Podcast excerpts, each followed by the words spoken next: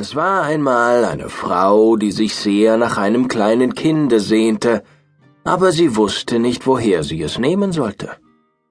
Da ging sie zu einer alten Hexe und sagte zu ihr Ich möchte herzlich gern ein kleines Kind haben.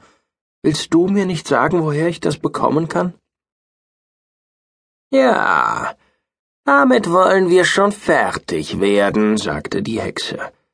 Da hast du ein Gerstenkorn, das ist gar nicht von der Art, wie sie auf dem Felde des Landmanns wachsen oder wie sie die Hühner zu fressen bekommen.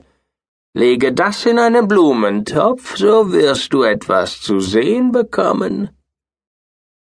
Ich danke dir, sagte die Frau und gab der Hexe fünf Groschen, ging dann nach Hause, pflanzte das Gerstenkorn und sogleich wuchs da eine herrliche große Blume. Sie sah aus wie eine Tulpe, aber die Blätter schlossen sich fest zusammen, gerade als ob sie noch in der Knospe wären. Das ist eine niedliche Blume, sagte die Frau und küsste sie auf die roten und gelben Blätter. Aber gerade wie sie darauf küsste, öffnete sich die Blume mit einem Knall. Es war eine wirkliche Tulpe, wie man nun sehen konnte, aber mitten in der Blume saß auf dem grünen Samengriffel ein ganz kleines Mädchen. Fein und niedlich. Es war nicht über einen Daumen breit und lang, und deswegen wurde es Däumelinchen genannt. Eine niedliche lackierte Walnussschale bekam Däumelinchen zur Wiege, Veilchenblätter waren ihre Matratze und ein Rosenblatt ihr Deckbett. Da schlief sie bei Nacht, aber am Tage spielte sie auf dem Tisch, wo die Frau einen Teller hingestellt, um den sie einen ganzen Kranz von Blumen gelegt hatte, deren Stängel im Wasser standen.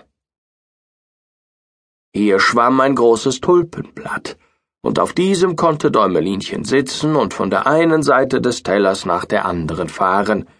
Sie hatte zwei weiße Pferdehaare zum Rudern. Das sah ganz allerliebst aus.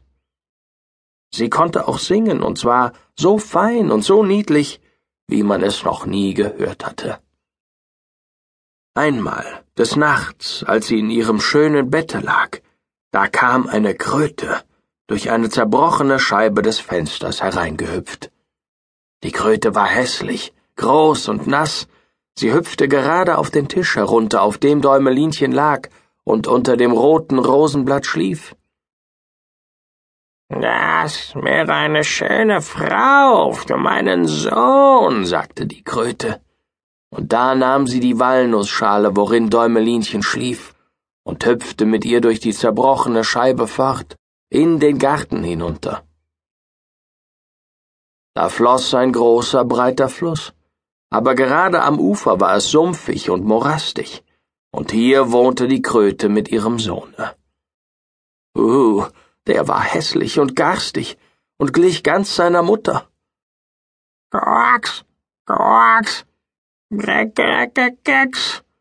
Das war alles, was er sagen konnte, als er das niedliche kleine Mädchen in der Walnussschale erblickte.